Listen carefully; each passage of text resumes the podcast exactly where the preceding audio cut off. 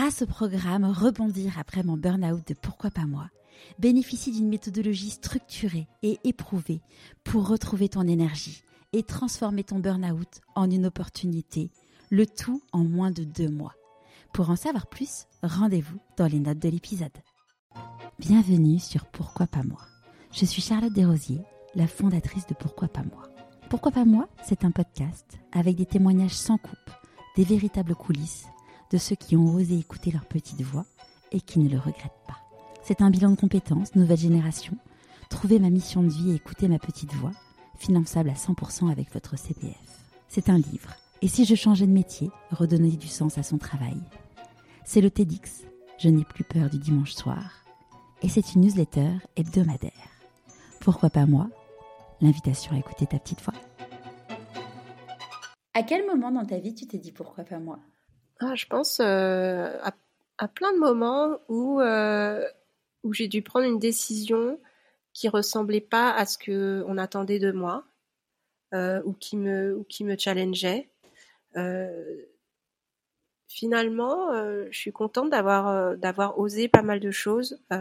si je reprends la musique aussi, par exemple, je t'ai dit quand j'ai fait mon école de commerce, je suis rentrée dans un groupe de musique et alors que bon, j'avais encore les traces de la timidité hein, de la petite fille qui était là et monter sur scène. Et, je crois que dans les, plus grandes peurs des gens, il y a, y monter sur scène et parler en public. Mais je crois que monter sur scène et chanter, ça, fait peur à beaucoup de monde aussi.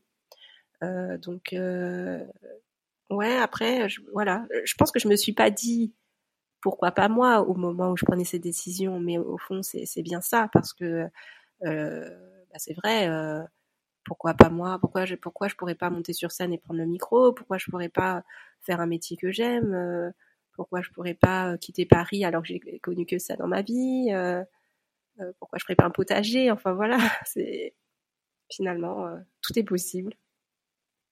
Et puis aussi de pas se mettre le frein de l'âge parce qu'il est jamais trop tard et que au pire on aura essayé et, on sera peut-être pas allé au bout en fait mais voilà pourquoi pas Ouais, il n'y a pas de, il a pas de, en effet, il est jamais trop tard. Je vois, j'avais interviewé euh, une personne qui s'est reconvertie à 60 ans, à un ou deux ans de la retraite, et elle dit, mais en fait, euh, en fait, euh, un jour tout le monde lui disait, ah, mais t'en as marre de ton boulot, bah, c'est bientôt la retraite. Elle disait, moi j'ai l'impression qu'on me dit bientôt la tombe, donc en fait, non quoi, c'est c'est non, c'est pas possible. Et en effet, c'est tant que tant que t'es es en vie, tant que t'as encore de l'énergie, il y a, mm. il est jamais trop tard. Exactement. Hmm. Qu'est-ce que tu penses que la petite Ilane de 6 ans dirait si elle te voyait aujourd'hui? Euh,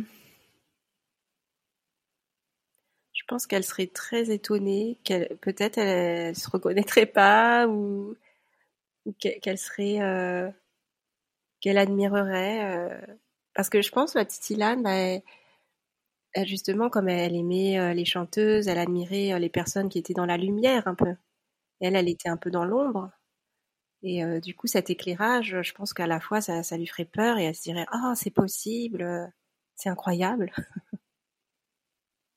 Tu l'auras compris, c'est un court extrait du témoignage de mon invité. Pour écouter l'épisode en entier, c'est l'épisode suivant. Et pour continuer à suivre les aventures de mon invité et plus de conseils pour écouter ta petite voix, inscris-toi à la newsletter et suis pourquoi pas moi sur Instagram. Tu as tous les liens dans les notes de l'épisode.